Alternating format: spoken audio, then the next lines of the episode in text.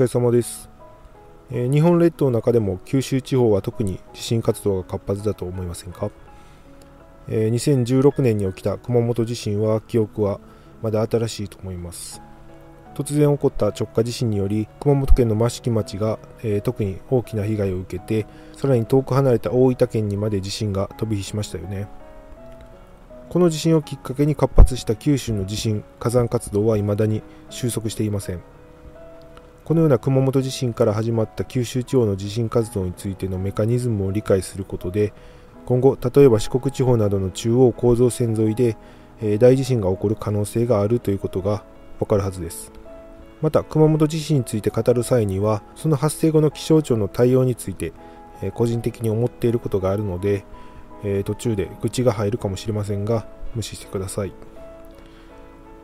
九州地方の中部地域はもともと地震活動が活発な地域ですよね、えそしてその地震の多くは深さ 10km ぐらいという浅い場所で起きているんですね。地震が起こる主な理由は岩石が割れるからです。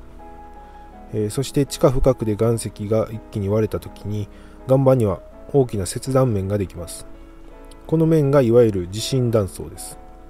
えー、さらに震源が浅かったり、え、地震の規模が大きかったりするとこの切断面が地上にまで達することがあります。それが正断層や逆断層の場合は一直線上に地面が割れて段差ができて横ずれ断層の場合は、えその線を境にして水平方向に地面が大きくずれます。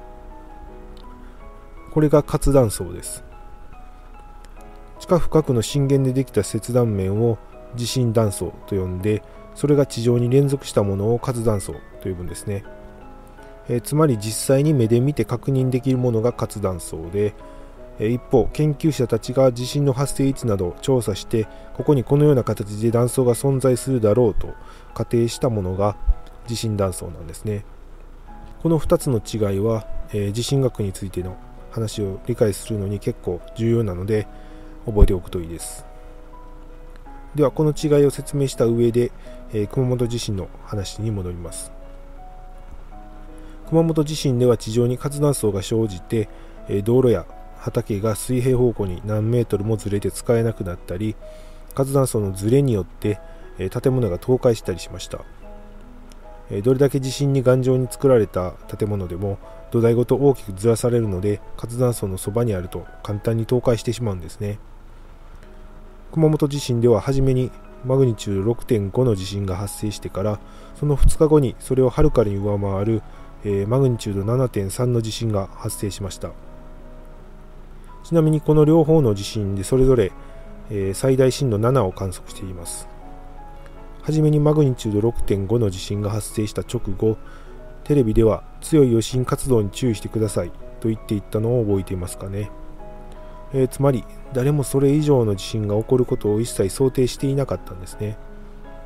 一部の学者では隣接した断層が誘発されて活動する可能性があるという見方の人もいましたがその時にいくら学者が牽制を指摘しても相手にされないんですね。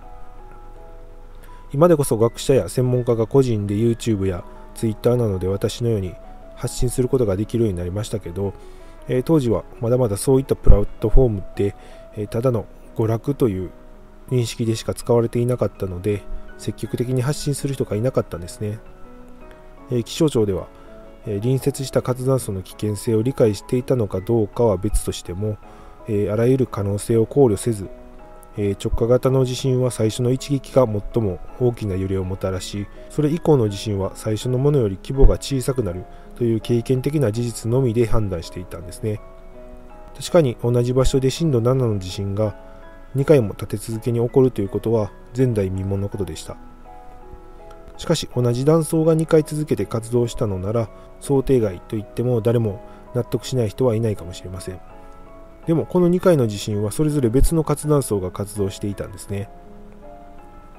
えー、つまり1回目の地震に誘発されて近くにあった活断層が活動したというかなり典型的な誘発地震の発生パターンなんですね。しかも政府の地震本部でも危険な活断層として評価されていた活断層です。これを全く想定できていなかったとすれば少し想定が甘すぎるとしか言いませんよね。極端な例を言うと例えば1回目の地震の直後あらゆる可能性を考慮してもしかすると今後隣接した断層が誘発されて動くかもしれない、そうなるとマグニチュード7を超えるため危険だとテレビで報道されていたとしたら少なくとも2回目の地震による人的被害はかなり抑えられたかもしれません、え、災害で人の命を大きく左右するのは意識だと思うんですね、え、気象庁の方たちも重い責任を背負って頑張っていらっしゃることは十分分かっているんですが、え、その一言が多くの人の命を左右することもあるという点では、えこの時の見解はもう少し慎重になってほしかったという思いはありますね。また初めに起きたマグニチュード6.5の地震を当初本震と発表していて2日後にマグニチュード7.3の地震が起きたために初めの地震を前震2回目の地震を本震と呼び替えたことについてもやはり混乱を招いてしまいましたし理解してもらいにくいと思います。実際にはどちらも別の断層が引き起こした本震です。なので初めに隣接した危険性の高い活断層が誘発されるかもしれないと発表していれば2回目の地震での人的被害を最小限に抑えられていただけじゃなくてその後の地震の説明についても混乱を招くことなく行えたんじゃないかと思うんですね。熊本県の周辺はもともと活断層が多く存在しているところで初めに起きたマグニチュード6.5の地震をきっかけにおびただしい数の地震が発生しました。地震発生からわずか5時間程度の間に震度5を超える地震は6回も発生していて中にはマグニチュード6.4の大きな地震も誘発されています。そして2日後に発生したマグニチュード7.3の地震では地面を水平方向に大きくずらすように横ずれ断層が出現しましたよね。ここには二川断層帯と日名具断層帯という活断層があるのはこの熊本地震をきっかけに知った人は多いと思います。この2つの活断層は実は専門家の間では熊本地震が起こる前から非常に活発で危険な活断層だという認識はすでにあったんですね、え先ほども言ったように政府の地震調査研究推進本部でもこれらの活断層は地震の発生確率が高いとして評価されていました、えここから地質学的な話になってしまうんですがこの熊本地震を引き起こした活断層のある地域は実は地震と噴火が何度も繰り返し起こったことで沈降してできたかなり得意な場所なんですね。このような大規模な陥没と大量の火山岩の噴出がほぼ同時に起きた地域は火山構造性陥没地と呼ばれています。なぜ大規模な陥没が起こるのかというのは図を使って説明すると一言で説明ができます。地面が水平方向に引っ張られることによって岩盤が割れて陥没地ができるんですね。で九州地方では約600万年間にわたって大量の火山噴出物がこの陥没地を埋めていったんです。ちなみにこの九州地方にある火山構造性陥没地は、えー、放火山地域と呼ばれています。この地域の南縁で未だに横ずれ運動を繰り返しているのが大分熊本構造線という横ずれ断層の集合体なんですね。ここで熊本地震が発生したんです。では最後にこの横ずれ断層を引き起こす原動力が何なのかということについてです。これが分かれば熊本地震のメカニズムを全て理解することができますよね。熊本地震を引き起こした大分熊本構造線は、えー、日本一の大断層である中央構造線の延長にあるんですね。ということは熊本地震を引き起こした横ずれ運動の原動力は中央構造線の動きに関係していると言えます。そして中央構造線の横ずれ運動の原因はプレートの沈み込みにあります。フィリピン海プレートは日本列島と垂直ではなくて少し斜め方向に沈み込んでいるのでその動きが直接横ずれ運動の原動力となっているんですね。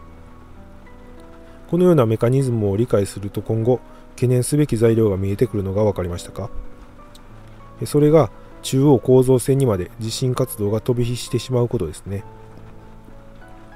実際に熊本地震の横ずれ運動は遠く離れた大分県にまで断層運動を誘発させました。えということは次は四国地方の愛媛県辺りが動いてもおかしくないんですね。え熊本、大分、愛媛と